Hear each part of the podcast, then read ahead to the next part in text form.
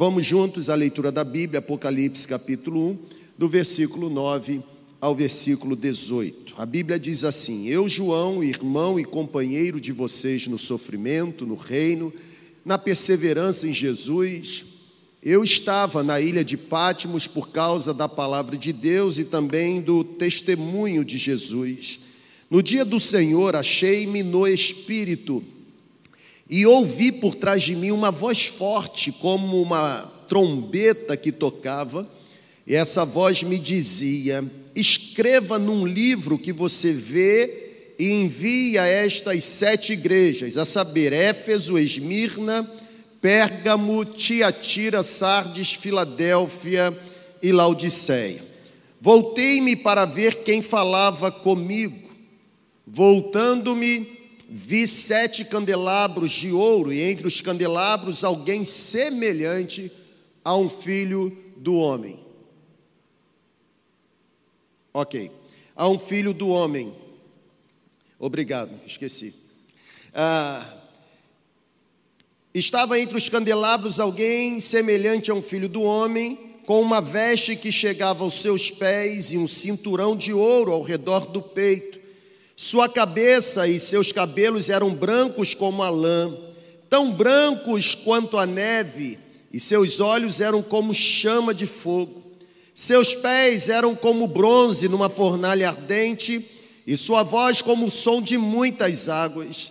Ele tinha em sua mão direita sete estrelas, e da sua boca saía uma espada afiada de dois gumes. Sua face era como o sol quando brilha em todo o seu fulgor. Quando vi, caí aos seus pés como morto, caí desmaiado. Então ele colocou a sua mão direita sobre mim e disse: Não tenha medo, aleluia. Eu sou o primeiro e o último sou aquele que vive, estive morto, mas agora estou vivo para todo sempre, e eu tenho as chaves da morte e do Hades ou da sepultura em minhas mãos. Ah, vamos orar, Senhor, nós nós agradecemos nesta manhã pelo privilégio de nos reunirmos, de sermos o teu povo. O Senhor nos livrou de tanta coisa ao longo da semana o Senhor nos livrou de acidentes que nós mesmos não não presenciamos. O Senhor nos livrou de perigos, o Senhor nos livrou de homens perversos. O Senhor nos livrou dos pés que se apressam para derramar sangue inocente. O Senhor nos livrou das mentes perversas, maquiavélicas. O Senhor nos livrou dos lábios mentirosos. O Senhor nos livrou, ó Deus, de passarmos qualquer tipo de necessidade e aqui nós estamos levantando um tributo de glória para o teu nome, porque reconhecemos que o Senhor é o primeiro, o último, o Alfa, o Ômega. O Senhor é aquele que vive, esteve morto, mas agora está vivo para sempre. O Senhor é aquele que tem as chaves da morte, nada pode vencê-lo, a morte não pode pará-lo, o sepulcro, ele está vazio. O Senhor levantou-se dentre os mortos o Senhor conquistou a suprema vitória para nós. Não há cenário difícil que o teu poder não possa reverter. Não há enfermidade que a tua voz não possa repreender. Não há ação do diabo que possa permanecer quando o nome do Senhor é invocado. Por isso, ó Deus, nós consagramos o Senhor, a tua igreja, ela é tua, é a tua noiva que está se preparando como uma noiva bem ataviada para que quando o som da trombeta tocar, o Senhor volte e a encontre, ó Deus, como nós aguardamos com alegria no coração o dia em que seremos recebidos pelo Senhor, em que ouviremos: Venham benditos de meu Pai, possuam por herança o reino que eu prometi. Ó Deus, salva a gente nessa manhã, repreenda a ação de Satanás, Coloca anjos com espada de fogo ao redor desse lugar. Proteja mesmo, Senhor, que não haja espaço para outra manifestação, senão a manifestação da tua bendita presença. Rasgue o céu sobre a nossa cabeça e nos dê a revelação da tua palavra. Nós oramos em nome de Jesus, o nosso Senhor. Se você pode concordar com essa oração, aplauda bem forte a presença dEle entre nós. Aleluia. Na semana passada eu fiz a convocação para a Assembleia Extraordinária, cujo tema ou cujo assunto é prorrogação por mais um ano do mandato da nossa diretoria jurídica, ou chamada diretoria estatutária, ok? Então, a partir desta celebração, fica automaticamente convocada a Assembleia para a próxima semana, para o próximo domingo, será realizada às 10 horas da manhã, e eu volto a afirmar o único assunto em pauta é a prorrogação do mandato por mais um ano da nossa diretoria estatutária, composta das seguintes funções ou dos seguintes cargos: presidente, óbvio, né? Ah, os três vice-presidentes da igreja, os três tesoureiros e os três secretários. Ok? Dada essa informação, eu, eu quero abordar com você nesta manhã ah, olhando para esse texto de Apocalipse, algumas atitudes de uma igreja semelhante a Jesus. Tem sido um grande desafio. Tem sido, Jonelis, por favor, me ajude. Tem sido um grande desafio, tem sido um grande desafio olhar para a Bíblia e identificar na Bíblia algumas orientações que Deus deseja me dar ou nos dar nesse tempo. A grande verdade, olha para cá, por favor, preste muita atenção.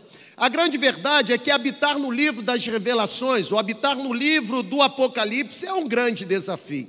Apocalipse é chamado mesmo do livro das revelações. O Apocalipse é um dos livros mais inspiradores da Bíblia, mas também um dos livros mais difíceis de serem estudados, até porque tem se tornado muito difícil compreender a revelação que existe em cada capítulo desse livro tão especial para nós. Alguns pastores, presta atenção aqui em mim, irmão, tem gente resolvendo que precisa ser resolvido e você precisa olhar para cá, senão você perde a oportunidade de ser abençoado por Jesus, tá bom? Jonelis, meu amigo, você, você sabe o que fazer.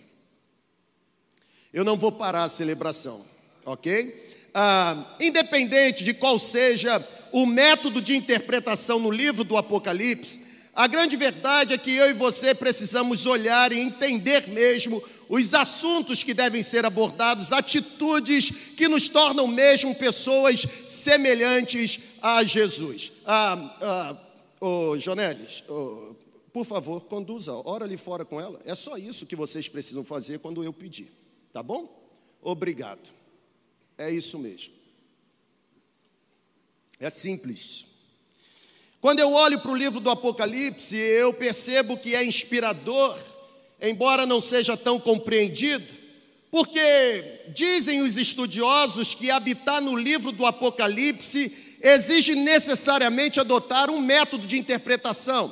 E quais são os métodos disponíveis? Alguns se utilizam da perspectiva preterista, outros se utilizam da, pre, da perspectiva historicista, idealista. Existem até aqueles que olham para o Apocalipse sob a lente futurista, mas independente de qual seja o método de interpretação, fica muito evidente que o livro do Apocalipse é sim a consumação das profecias do Antigo Testamento. Por exemplo, quando olhamos para o livro do Gênesis, o primeiro livro que temos no cânon bíblico, e agora correlacionamos o livro do Gênesis com o livro do Apocalipse ou o livro da Revelação, nós percebemos uma relevante diferença, ou percebemos relevantes diferenças entre o primeiro e o último livro da Bíblia. Por exemplo, Gênesis traz para nós a figura do paraíso perdido por causa do pecado, enquanto Apocalipse apresenta para nós o paraíso recuperado por causa da redenção. Gênesis apresenta a primeira cidade como sendo um fracasso,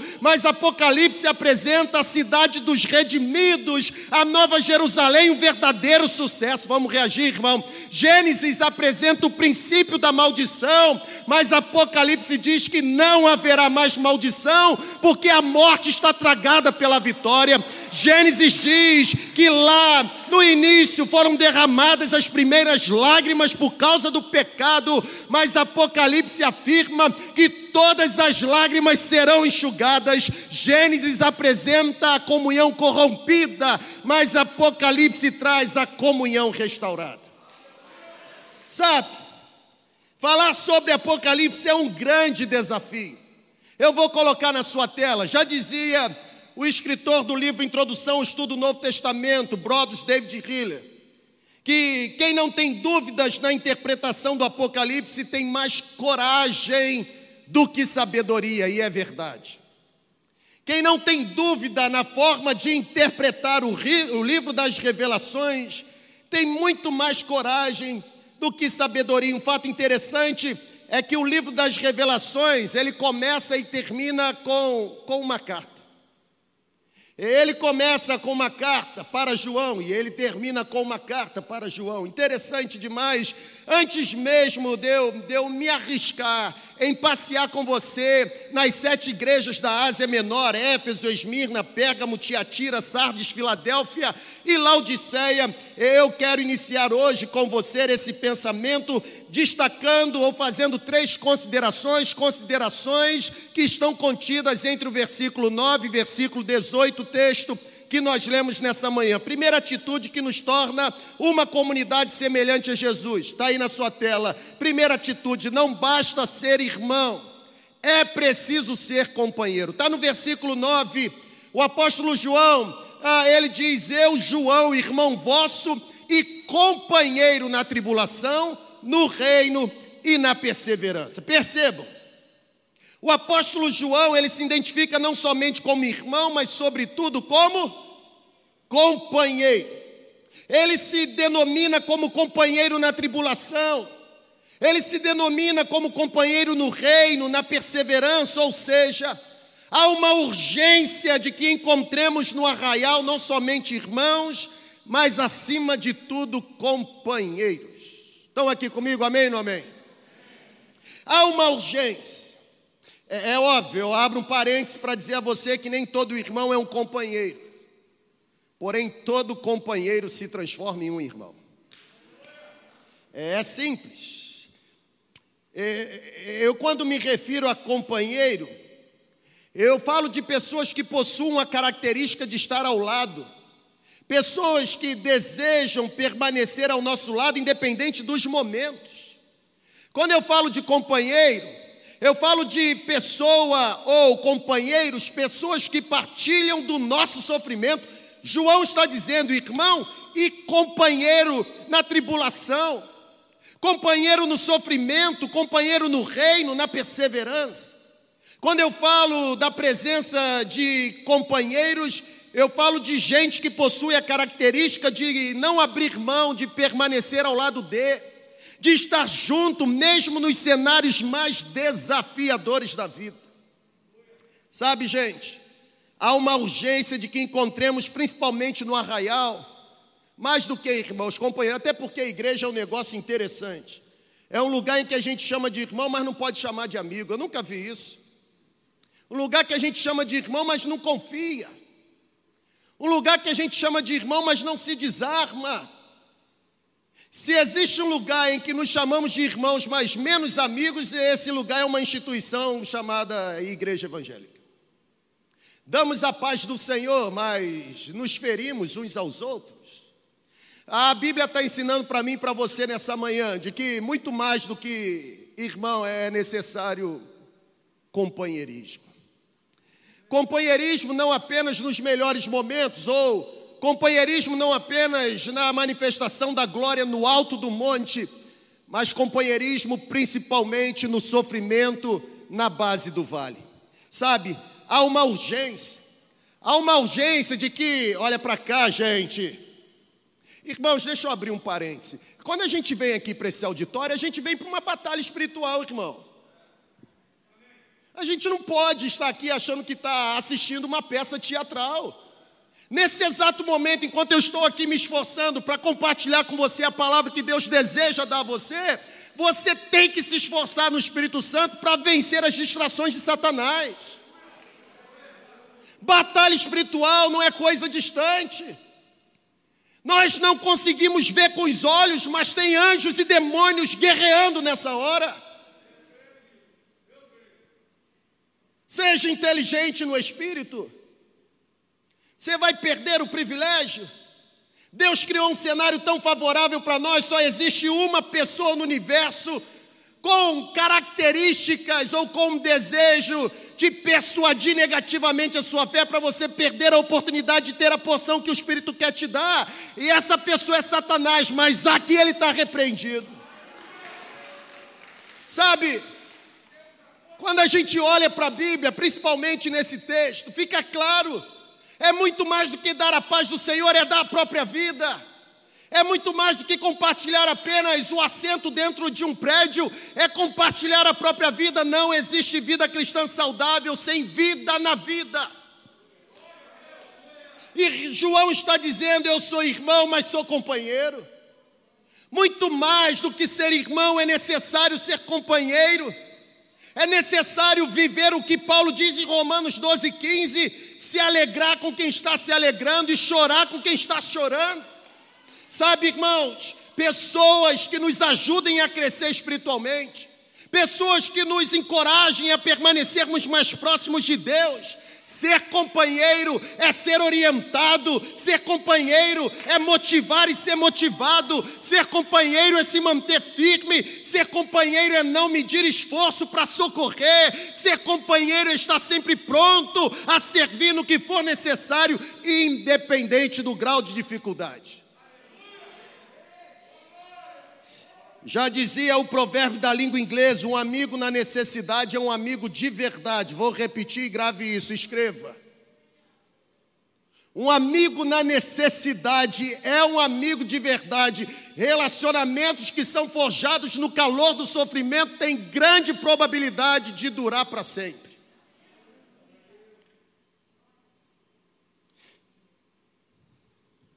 Foi Salomão, se não me falha a memória, foi ele mesmo.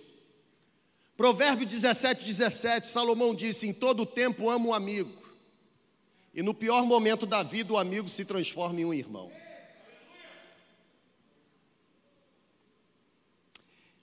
Mais do que ser irmão, é necessário ser companheiro. Eu queria que você olhasse para o lado agora.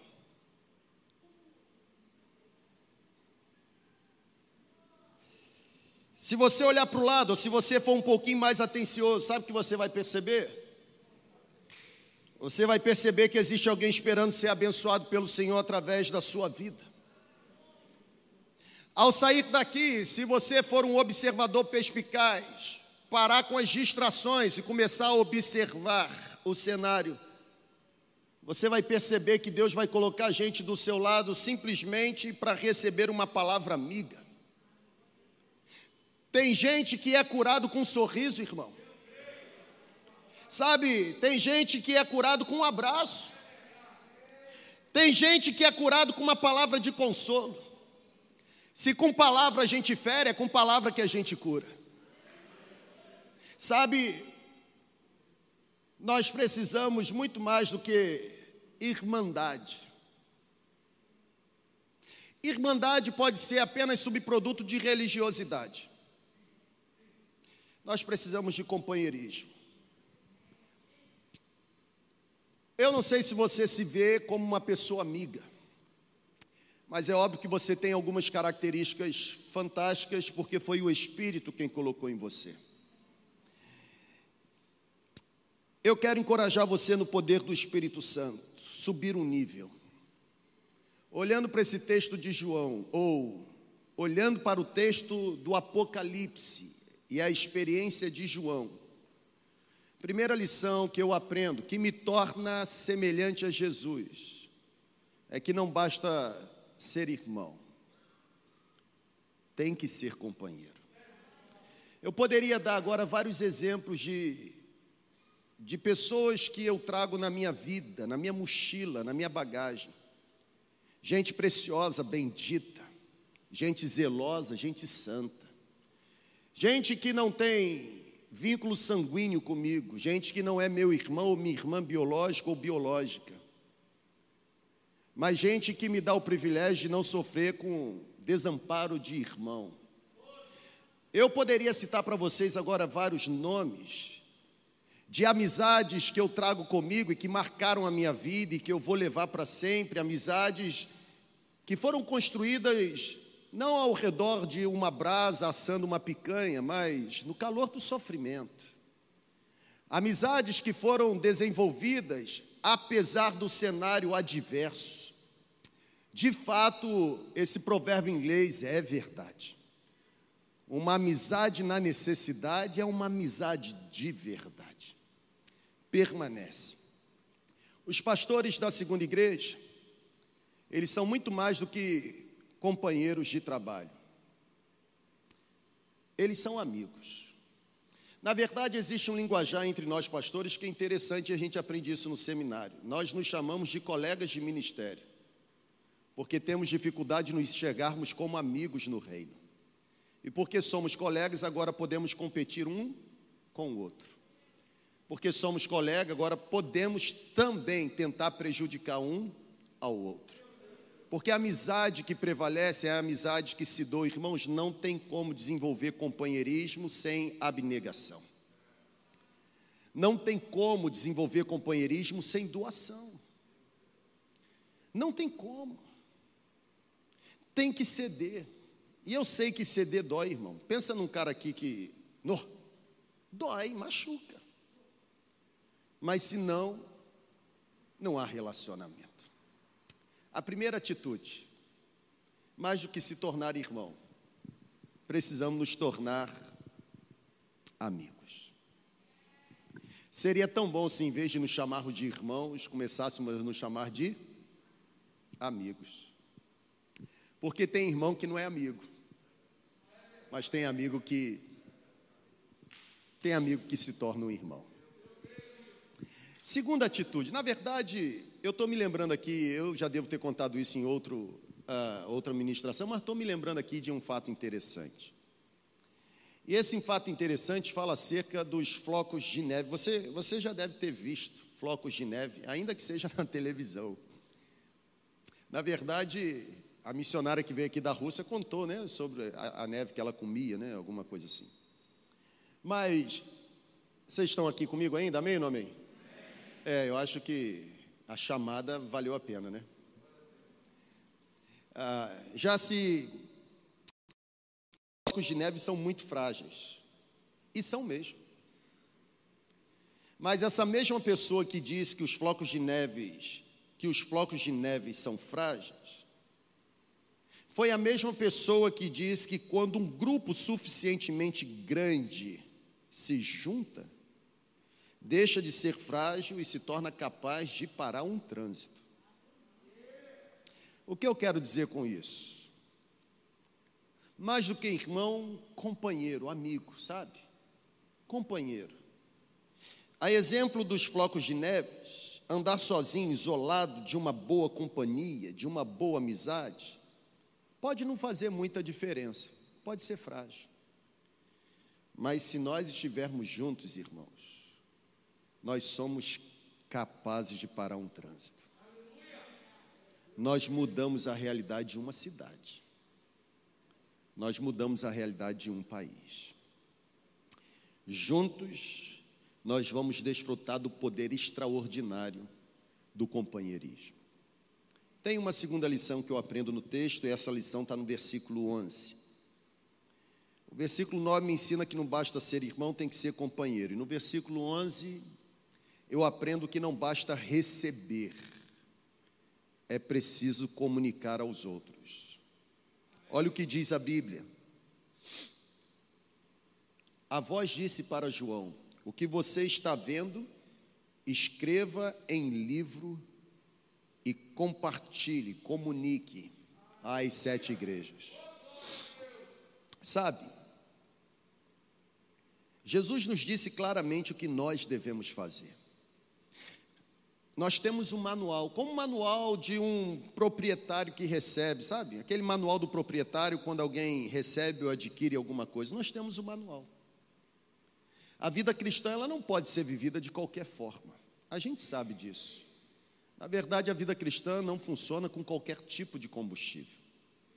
Existe um manual, e nesse manual que Jesus nos deu, ele também nos disse que, como discípulos, nós devemos fazer discípulos, presta atenção aqui.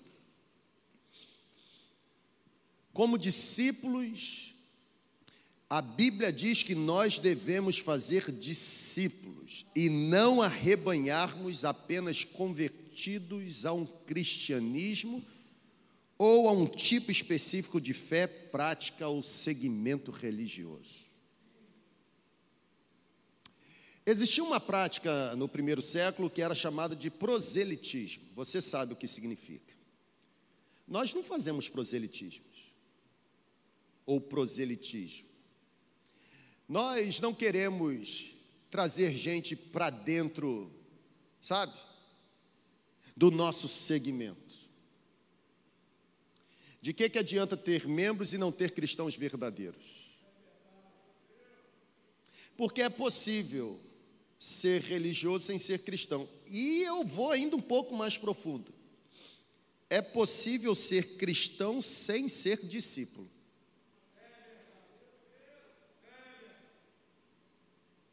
Os teólogos ficam doidos, né? Nós não devemos ser meros cristãos. É, é exatamente isso. Não é heresia, não, irmão. Vou provar para você biblicamente. Nós não devemos ser meros cristãos, porque para ser cristão basta seguir um postulado ou um compêndio de regras cristãs. Mas a Bíblia diz que vida de piedade sem contentamento não serve. Nós não podemos ser meros cristãos que trazem fardos pesados, sabe? Impostos por gurus espirituais de plantão. O objetivo de Jesus é que sejamos verdadeiros discípulos. E verdadeiro discípulo compartilha, comunica aquilo que recebe. Para ser cristão, basta seguir com exatidão um conjunto de regras. Para ser cristão, basta se submeter a alguns rituais. Para ser cristão, basta obedecer algumas disciplinas legalistas, mas para ser discípulo, não. Para ser discípulo é obrigatório, é obrigatório se tornar um aluno, para ser discípulo tem que se tornar um aplicado aprendiz, para ser discípulo tem que ser praticante, para ser discípulo tem que cumprir o texto bíblico que diz ser bem preparado para se tornar exatamente como o seu mestre.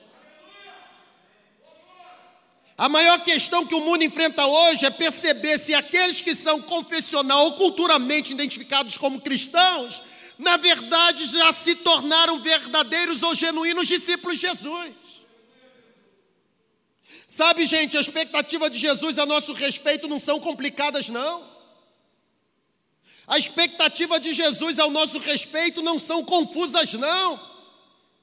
São expectativas simples. Jesus deseja que, como discípulos, vivamos a vida do reino. Qual é a vida do reino? O que eu recebo, eu distribuo. O que eu recebo, eu compartilho, eu comunico. Eu não retenho, pastora Sueli falou isso aqui. Foi Salomão quem disse: a alma generosa prosperará e aquele que atende, aquele que compartilha, aquele que comunica, quando necessitar, também receberá. Quem tem, ah, recebe mais, e quem retém, diz o texto bíblico, até o que tem será tirado. Deus não deposita tesouros celestiais em saco vazio. Sabe, irmão, eu penso que a igreja de hoje não precisa de mais pessoas talentosas. Na verdade, a igreja hoje não precisa de mais dinheiro, não. O que acontece é que a igreja usa o dinheiro para finalidade errada. A igreja de hoje não precisa de maiores construções, não, já tem muito, gastando dinheiro demais que a gente recebe. A igreja de hoje não precisa de programas melhores, não. A igreja não precisa de mais fama, não. A igreja não precisa de mais prestígio, não. Eu penso que o que a igreja de hoje precisa é de mais essência, mais evidência da vida de Deus entre nós. A igreja de hoje está repleta de discípulos não discipulados. Na verdade, eu abro um parênteses, estou pedindo muito o Espírito Santo, já estou começando a escrever uma série de mensagens sobre autoridade espiritual, porque há um tempo em que eu estou vivendo com cristãos mal educados, que acham que falar com o pastor podem falar de qualquer forma. Educação a gente traz de casa, irmão. O fato dos pastores serem acessíveis para você no gabinete ou na rede social não dá a você direito de desrespeitá-los. São autoridades espirituais sobre vocês. Vocês têm que aprender a falar direito com o pastor.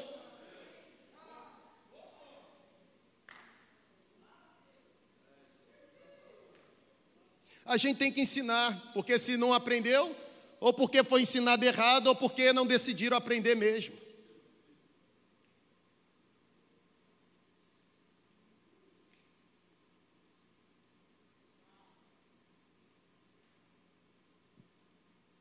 Se você tiver um pouquinho de zelo com a Bíblia que você carrega e diz ler, você vai aprender que o autor aos Hebreus te ensina a considerar na mais autoestima aqueles que lideram vocês na casa do Senhor, porque são eles que velam pela sua vida como quem vai prestar conta.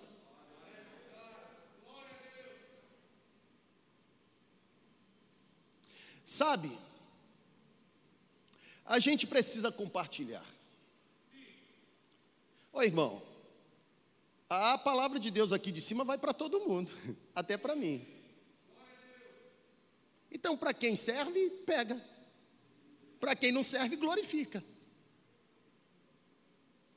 Porque a gente tem mania de dizer assim: nossa, está jogando direta? Não, irmão, o púlpito dá direta. Ele está falando com você mesmo. Se você desrespeitou um pastor nessa semana, Deus está pegando você pela orelha agora. Peça perdão a Deus e procure o pastor que você desrespeitou e peça perdão também. Faça o dever de casa.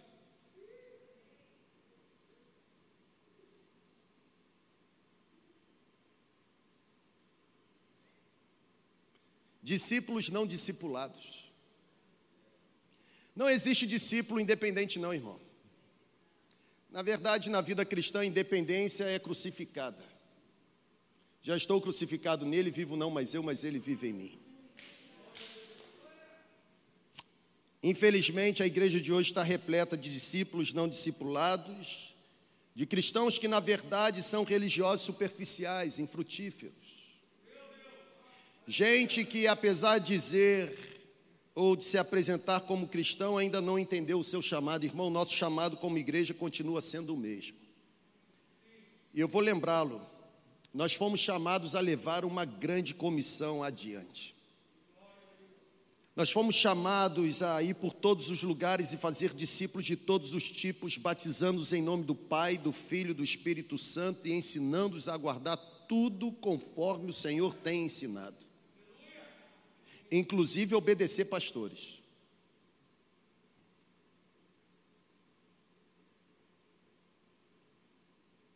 Infelizmente, a ordem de Jesus está sendo alterada e alterada por religiosos da atualidade. O Dallas Willard ele, ele escreve um livro chamado A Grande Omissão. E me parece que isso está acontecendo. Nós temos praticado a grande omissão em relação àquilo que fomos chamados e salvos para fazer. É possível ser cristão sem se tornar discípulo. Se falharmos em transformar os convertidos entre nós em verdadeiros discípulos, será impossível ensinar essas pessoas a viverem como Cristo viveu e ensinou. Eis a grande pergunta. Não basta receber, tem que comunicar. E para comunicar, tem que entender o propósito de vida. A pergunta é: você está entre os meros cristãos? Ou você já se tornou um verdadeiro discípulo? Os verdadeiros discípulos são como seu mestre. As pessoas estão esperando uma palavra nossa. Concordo? As pessoas estão esperando uma palavra nossa. E nós precisamos mostrar para que estamos aqui. Qual a razão da nossa existência? Você ficava lá em cima, veio para cá, né, irmão? Glória a Deus.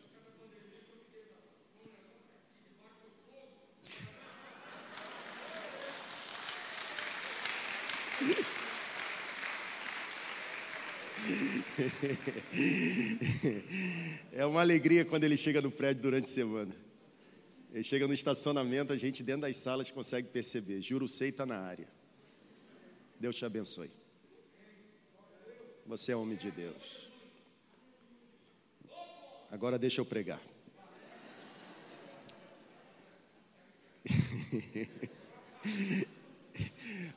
Segue em frente, está até autorizando, né? Não basta ser irmão, tem que ser companheiro. Você me fez me perder todo aqui, irmão. Não, glória a Deus, nada. Não basta receber, é preciso comunicar. E terceiro e por último,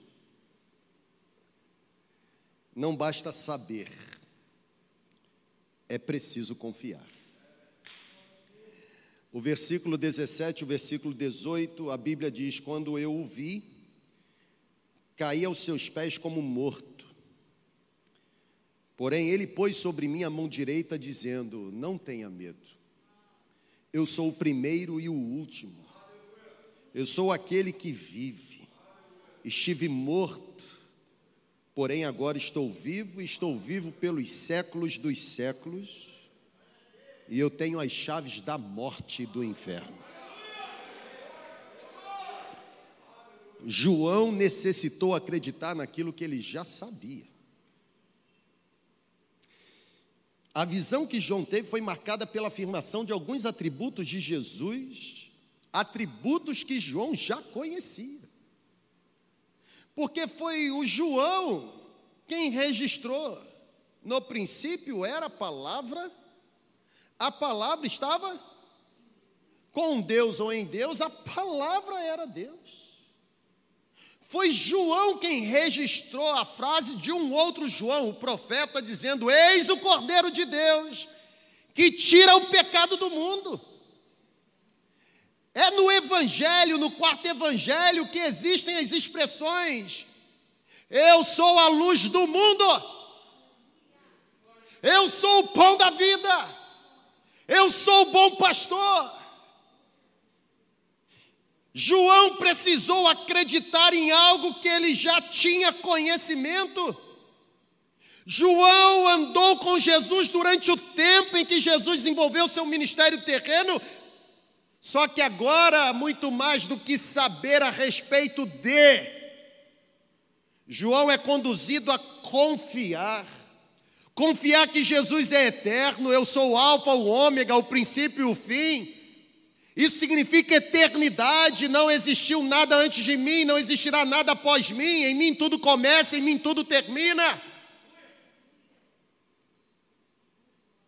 João precisou agora acreditar. Eis o Cordeiro de Deus que tira. Esse Cordeiro está vivo e nunca mais voltará a morrer.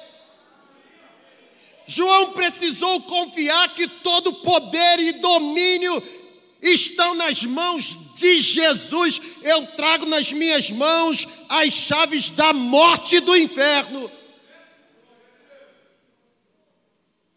Sabe, irmãos, o grande perigo que incorremos hoje é o falso conhecimento a respeito de Jesus. E é por isso que logo mais na ministração eu vou habitar em Apocalipse 3, falando sobre uma igreja fiel, a igreja de Filadélfia e o único ponto do sermão tem uma visão correta acerca de Jesus.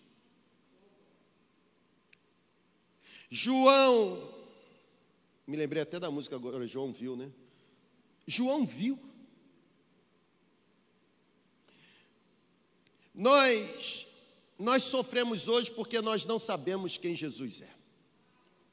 Nós desconhecemos a verdadeira identidade de Jesus e quando pensamos que o conhecemos nos momentos mais críticos da vida, somos pressionados a não acreditar que ele tem o poder que sabemos que ele tem. Uma coisa é saber, outra coisa é confiar. Exemplo: é muito fácil para a gente acreditar que Jesus cura a AIDS até que eu e você nos tornemos um aidético. Pesado, né? Mas é a realidade. É muito fácil para a gente saber, sabe, assim, acreditar que Jesus liberta o viciado até que sejamos um viciado. É muito fácil a gente acreditar que Jesus remove o tumor maligno até que desenvolvamos um tumor maligno. É fácil acreditar quando o problema é do vizinho. Mas quando está com a gente, o que a gente sabe, a gente não acredita. E é por isso que fica esse desespero aí. Irmão, para de ver televisão. Vai ler Bíblia. Sabe, vai ler Bíblia.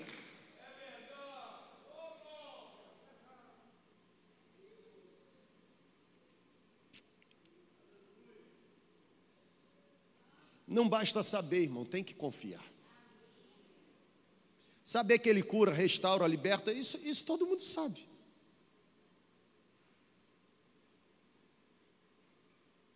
Até os demônios sabem e tremem. Tem que confiar. E confiar é se libertar de si mesmo. Confiar é sair da própria autonomia e se lançar na incerteza do futuro. Exemplo de confiança Sai da sua casa, da casa do seu pai, do meio da sua parentela e vá para um lugar que eu lhe mostrarei. Onde é? Não interessa agora saber. Mas como é que eu vou para onde eu não sei? Você vai porque você conhece a mão que está te levando. Irmão, quando eu entendo quem Jesus é, eu não preciso saber pormenores do processo. Porque quando eu entendo quem Jesus é, eu sei que ele nunca erra, nunca falha, nunca perde batalha, não se engana. A gente sofre porque a gente quer ensinar Jesus a ser Jesus. Quando a gente deveria aprender que a gente sempre será subordinado ao superior e servo dos servos. Eu quero concluir, pode vir. E eu concluo dizendo para você o seguinte: nós sabemos e conhecemos que Jesus tem poder para resolver pendências, sim ou não? Nós sabemos e conhecemos que Jesus tem poder para colocar em ordem o que está um caos, sim ou não? Sim. Pode ser até mesmo que eu e você necessitemos nesta manhã que Jesus faça algo urgente. Todos nós temos um senso de urgência. Pode ser que nesta manhã, enquanto eu estou aqui conversando com você, o seu coração está aflito, porque você necessita de uma intervenção, algo imediato. Você iniciou essa celebração dizendo: O Senhor precisa aparecer para mim. O Espírito está nos encorajando a subirmos um nível. O Espírito está nos chamando a não nos conformarmos em apenas saber, conhecer. O Espírito está nos encorajando a, a acreditar, a confiar. A minha última frase que eu compartilho com você é essa: qual a sua maior necessidade neste momento? Porque não basta ser irmão, tem que ser companheiro, e pode ser que a sua necessidade neste momento seja suprida através de uma pessoa. Porque se entendermos o conceito de companheirismo, não teremos problema em compartilhar o que Deus nos entregou. Existe um escritor que diz que o que Deus nos dá não pode ser usufruído tanto por nós, ao ponto de nos esquecermos que somos também parte da resposta dele para o nosso próximo. Agora, óbvio, abra um parênteses: cuidado que existe muita dadá entre nós.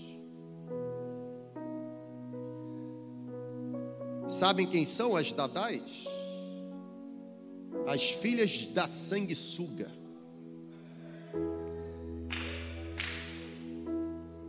Cuidado. Existem os aproveitadores, os parasitas. Você sabe o que é um parasita?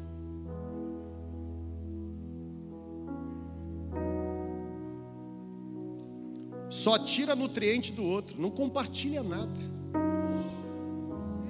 Eu sei que a gente tem uma mania de se chamar de vaso, né? É até um jargão.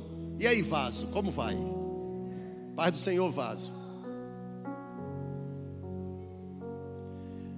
Mas que tal a gente parar com essa mentalidade de vaso e absorver a mentalidade de cano? Porque vaso tem fundo e o que tem fundo retém. Cano, as duas extremidades são liberadas. O que entra, passa e sai. Qual a sua maior necessidade neste momento? Você precisa entender a primeira característica que nos torna semelhantes a Jesus. Não basta ser irmão, tem que ser companheiro. Está na hora da gente baixar as nossas armas, irmãos. O Espírito está falando com a segunda igreja. Está na hora da gente demolir os tribunais da Santa Inquisição.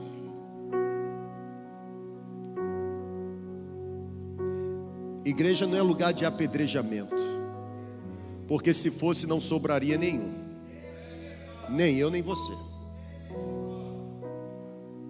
Igreja não é tribunal para julgar pecado alheio, porque se fosse eu e você seríamos exterminados. Já dizia o sábio nativo americano que se Deus tratasse a igreja hoje como um dia tratou a igreja em Jerusalém, todos os prédios precisariam manter abertos 24 horas por dia um necrotério, porque teria morte todo o tempo. Ananias e Safira seriam exterminados o dia todo.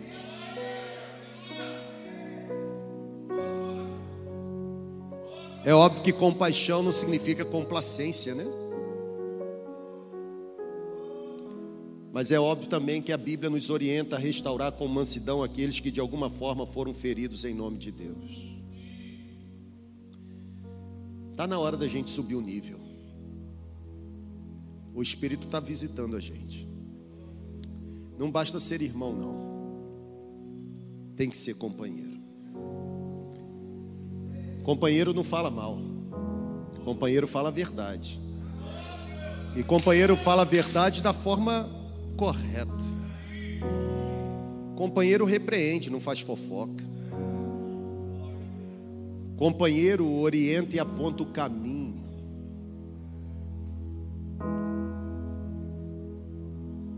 Nós somos companheiros. Todos nós. O dia que morrer a essência do companheirismo entre nós, não tem razão de entrar naquela sala para trabalhar. Nós somos companheiros porque estamos no mesmo reino, servindo o mesmo Senhor. Somos companheiros porque fomos alcançados pelo mesmo sacrifício, batizados no poder do mesmo Espírito. Não basta receber, tem que comunicar. Você tem que botar a boca no trombone. Se tem gente recebendo dinheiro para pregar mentira, tá na hora da gente até sem dinheiro começar a pregar a verdade. Tem que comunicar.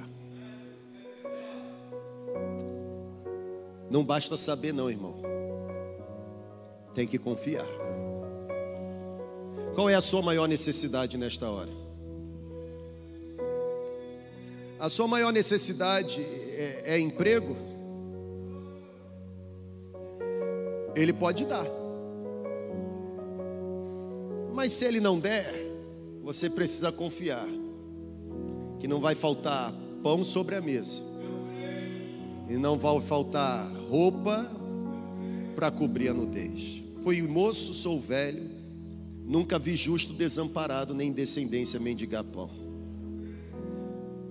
Pode não ter filé mignon, irmão, mas angu no mínimo vai ter.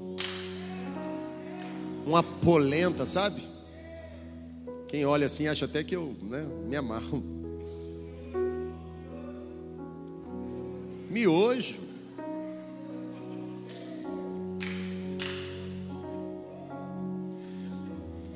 Mais vale um pedaço de pão com sossego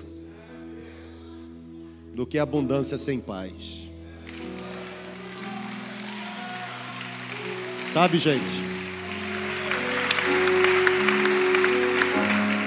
Tem que confiar. Eu estou confiando.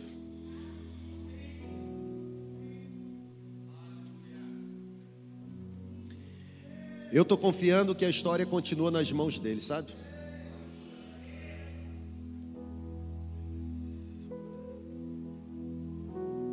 Eu não estou confiando nas notícias que chegam.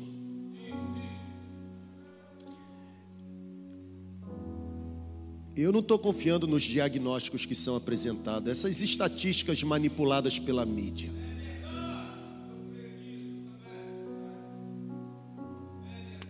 Eu estou confiando que Ele sabe o que está fazendo. Eu estou confiando que Ele continua a bordo da embarcação e não apenas a bordo, mas continua sendo comandante do nosso navio. Eu não sei se você já entrou num avião e passou por algumas turbulências, mas conta a história que um garotinho, sem a presença dos pais ao lado na poltrona, estava sendo acompanhado por um dos comissários, e daqui a pouco aquele voo é surpreendido por uma forte turbulência. Os adultos e até mesmo os mais experientes caem em prantos, desespero, uma gritaria, e aquele garotinho, jogando estava o seu minigame e ali permaneceu, tranquilo. E a comissária, vendo a paz e a calmaria daquele garotinho, perguntou: Você não está com medo? E ele disse: Óbvio que não. Mas você não tem medo do avião cair? Ele disse: Também não. Mas qual o segredo da sua segurança e paz? Ele disse: Porque o piloto do avião é meu pai. E ele sabe tirar a gente dessa turbulência. Vamos ficar em pé?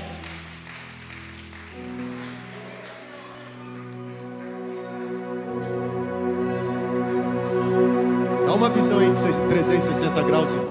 Olha como está lindo isso aqui. Pode começar a dar lugar aí, irmão. Não basta saber, tem que confiar. Qual é a sua maior necessidade neste momento? Confie.